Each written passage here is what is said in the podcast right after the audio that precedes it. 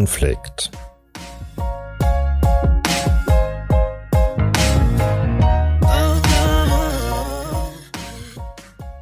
Menschen und Konflikte. Der Podcast der Waage Hannover.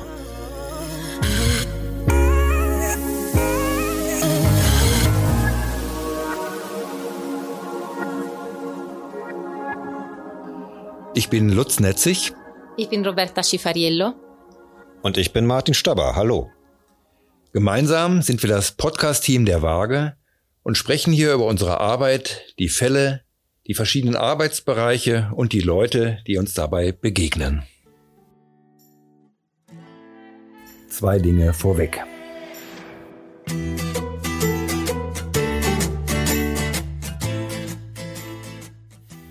Die Waage ist ein gemeinnütziger Verein für Konfliktschlichtung und Mediation. Seit 1992 haben wir in über 15.000 Fällen vermittelt und Menschen bei der Suche nach außergerichtlichen Lösungen unterstützt. Es geht um Straftaten, um häusliche Gewalt, aber auch um Konflikte in Familien, zwischen Eltern, in Betrieben, in Nachbarschaften und bei Fußballspielen. Wir sind derzeit ein Team von 15 haupt- und ehrenamtlichen Mediatorinnen und Mediatoren.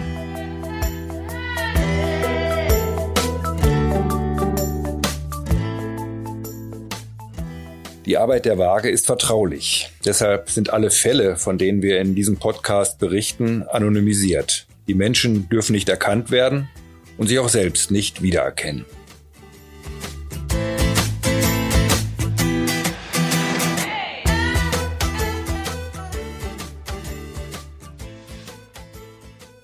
Martin, du erzählst uns jetzt von einem Konfliktfall, der bei der Waage bearbeitet wurde.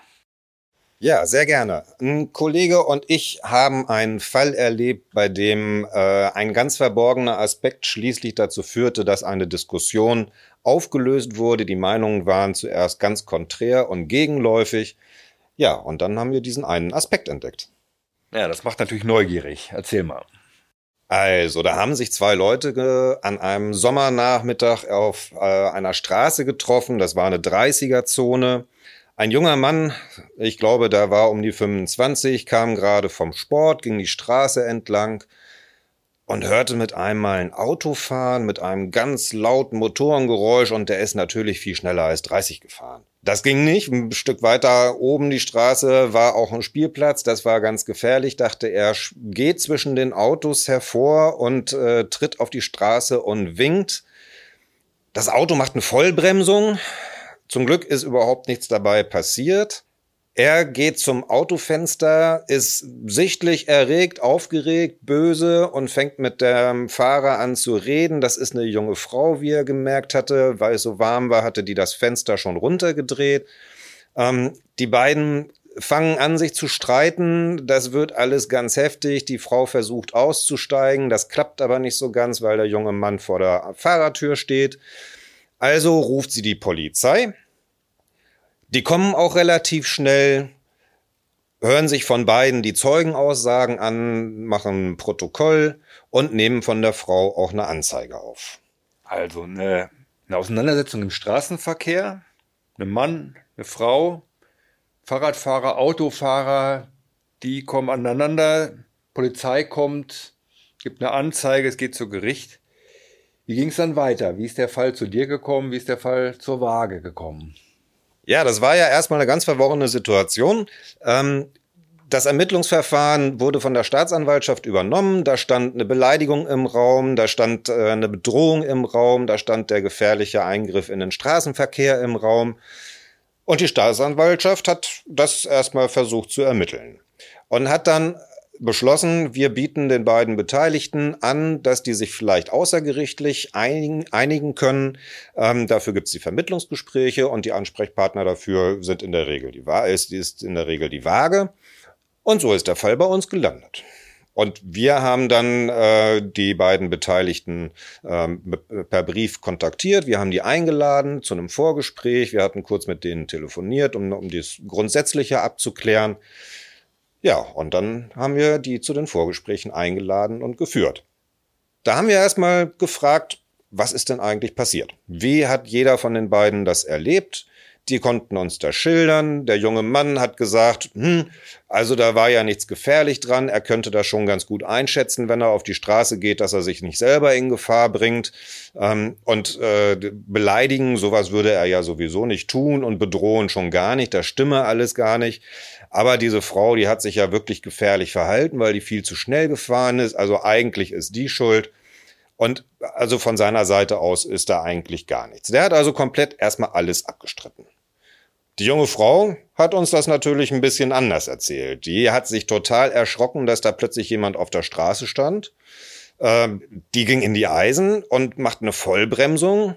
Dann kommt dieser Typ auch noch an ihr Fenster und äh, beschimpft sie und beleidigt sie und dann verhindert er auch noch, dass sie aussteigen kann. Die war da eingesperrt in ihrem Auto und äh, fühlte sich da überhaupt nicht wohl.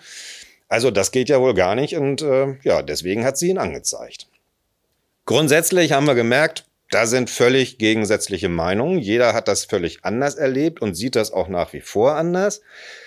Beide haben auch gesagt, also so richtig überzeugt sind sie nicht, dass ein Vermittlungsgespräch dabei was bringen würde. Aber da sind sie gerne bereit dazu. Ja, und dann haben wir die beiden zusammen eingeladen und dann saßen die sich gegenüber und haben sich das erzählt. Ähm, und ja, es kam nicht so richtig, richtig gut weiter. Die beiden haben sich gegenseitig immer wieder vorgeworfen, was der andere jetzt falsch gemacht hätte. Ähm, und wir wussten nicht so richtig, wie bringen wir die jetzt eigentlich zusammen. Wir haben nicht gemerkt, dass da irgendwie ein Ziel ähm, in, in Sicht kommt. So richtig weitergekommen sind wir nicht. Wir haben uns da ein bisschen im Kreis gedreht. Hm, also das, das Gespräch steckte fest. Es gab unterschiedliche Schilderungen, die widersprachen sich. Jeder beharrte auf seiner Sichtweise, wie du es so erzählt hast.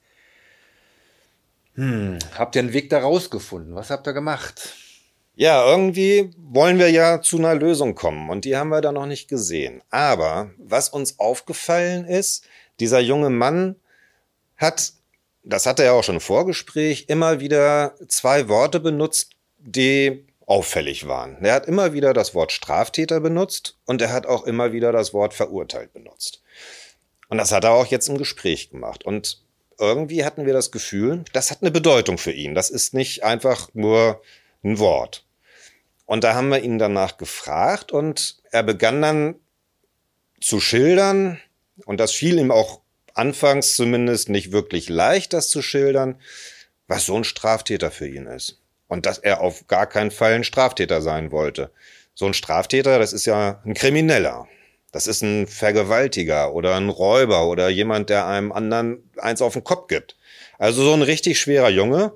Und in die Ecke, da wollte er sich nicht reinstellen lassen. Und da will er auch nicht verurteilt werden. Und dann hat er auch so nach und nach erzählt, da kann er ja auch mit niemandem drüber sprechen. Also er hat da mit seiner Schwester zwar drüber gesprochen, dass er zur Polizei müsste und eine Aussage machen müsste, aber da hat er nicht die Wahrheit erzählt. Da hat er nicht so richtig rausgerückt, weswegen er dahin muss und dass er da eigentlich selber beteiligt ist. Und er macht sich schon Sorgen darum, dass seine Familie ihn dann ausgrenzt, wenn er da erzählt, dass er ein Straftäter wäre und dass er jetzt verurteilt wäre dass sie schlecht über ihn reden oder dass auch seine Freunde schlecht über, über ihn reden und dass er da alleine ist. Ja, er hat ja eigentlich das Gefühl, dass er was Gutes tun wollte. Er wollte ja nur darauf hinweisen, dass da eine Geschwindigkeitsbegrenzung ist und dass die Frau zu schnell gefahren ist. Und aus seiner Sicht muss da schon auch irgendwie eine Zivilcourage zum Tragen kommen.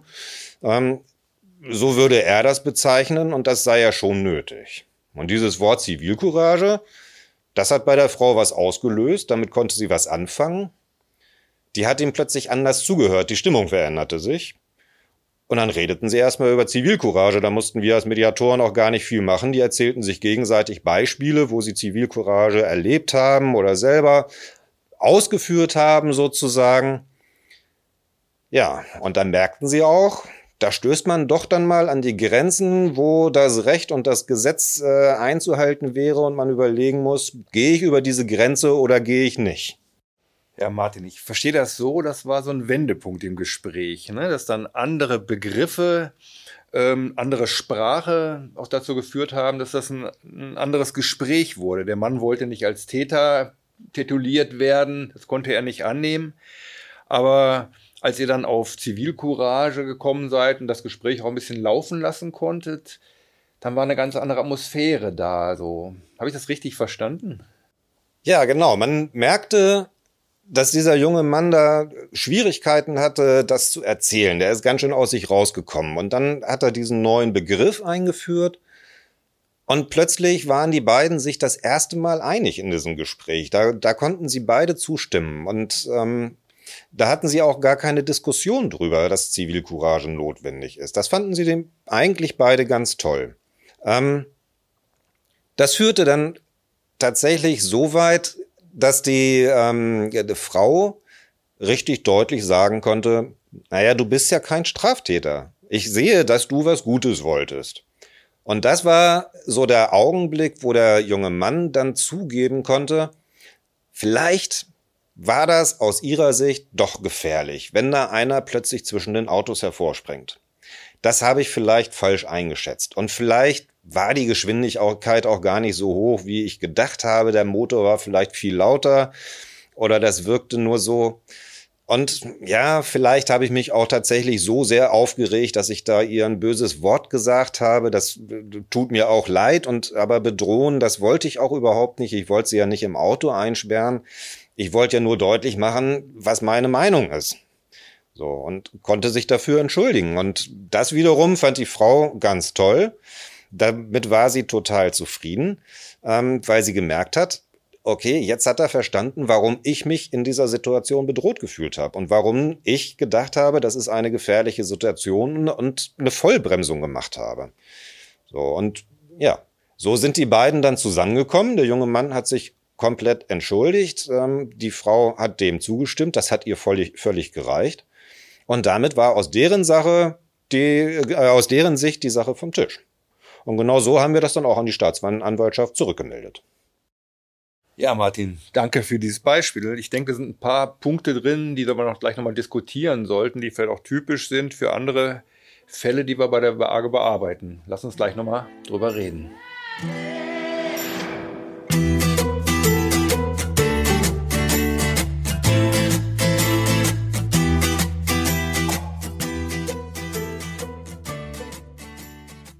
Ja, Martin, lass uns besprechen, was an dem Fall typisch oder besonders interessant ist, was man an dem Fall deutlich machen kann zur Arbeit der Waage. Du hast gesagt, das Thema Straftäter sein, schuldig sein spielte da eine Rolle. Ja, unser junger Mann, der hatte ja ein ganz großes Problem damit, in, in diese Ecke gerückt zu werden und verurteilt zu werden. Ähm, das ist natürlich hier überhaupt gar nicht unser Interesse, da jemanden an Pranger zu stellen und äh, zu sagen, du, du, du. Das ist auch gar nicht unsere Aufgabe. Das wollen wir im Gespräch ja auch gar nicht erreichen. Wir haben natürlich immer wieder mal mit einer Situation zu tun in diesen äh, Täter-Opfer-Ausgleichgeschichten, wo von vornherein klar ist, der eine hat was getan und der andere will dafür eine Wiedergutmachung haben. Aber deswegen wird nicht der Täter von uns verurteilt. Ähm, der kann durchaus auch ganz selber, ganz von sich aus sagen, hier, das und das hätte ich als Idee anzubieten und so. Ähm, wir stellen den nicht an Pranger. Wir sagen nicht, du bist ein Verbrecher. Das ist nicht unser Interesse. Ja, ich denke, es geht äh, eben nicht um Schuld, sondern es geht um Verantwortung meistens, ne? dass die Betroffenen ähm, Verantwortung übernehmen für das, was sie getan haben, selbst wenn sie vielleicht eine gute Absicht hatten und dass sie im Gespräch gewahr werden, ja, das kam aber bei dem anderen ganz anders an, als ihre Absicht war und sie haben Schaden angerichtet. Ja, und das ist, glaube ich, häufig so, dass dann, wenn man sich verstanden fühlt, man auch eher selbst verstehen kann und, und nachvollziehen kann, was ist denn bei dem anderen passiert.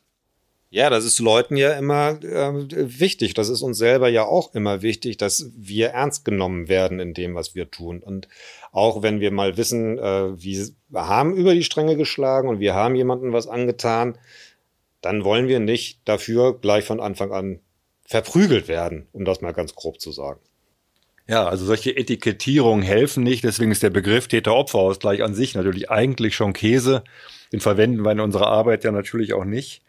Hm, naja, und dieser Unterschied zwischen Absicht und Wirkung, ja, dass man merkt, etwas ist anders angekommen. Ich glaube, das ist oft was, was wir versuchen in unserer Arbeit mehr herauszuarbeiten oder durch unsere Fragen die Betroffenen dahin zu bringen, dass sie darüber sprechen. Und dann können sie sich auch verstehen und bestenfalls auch den anderen verstehen. Ja, das war hier ja auch der Fall. Dieser äh, 25-jährige Sportler, der wollte ja auch gar nicht was Böses. In den seltensten Fällen will ja jemand dem anderen was Böses antun. Der wollte ja eigentlich was Gutes erreichen und hatte gute Absichten. Aber wenn er erstmal was vorgeworfen kriegt, dann streitet er auch erstmal ab.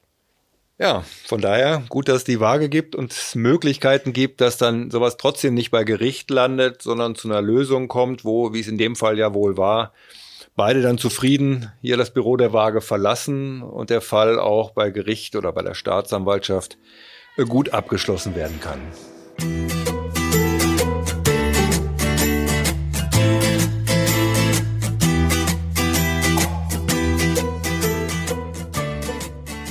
Ja, das war es für diese Folge. Wir freuen uns über eure Rückmeldungen, eure Kritik und eure Fragen. Ihr könnt uns gerne eine E-Mail schreiben unter trueconflict at vage-hannover.de, True Conflict in einem Wort, oder besucht unsere Homepage www.vage-hannover.de. Wenn es euch gefallen hat, dann abonniert unseren Podcast, gebt uns positive Bewertungen oder erzählt anderen Leuten davon.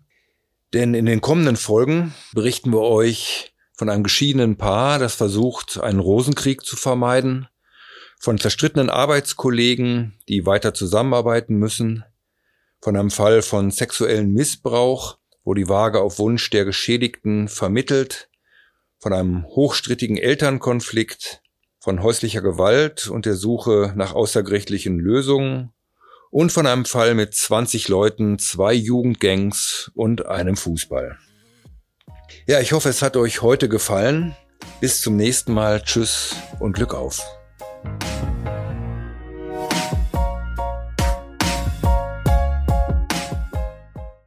Das war True Conflict, der Podcast der Waage Hannover.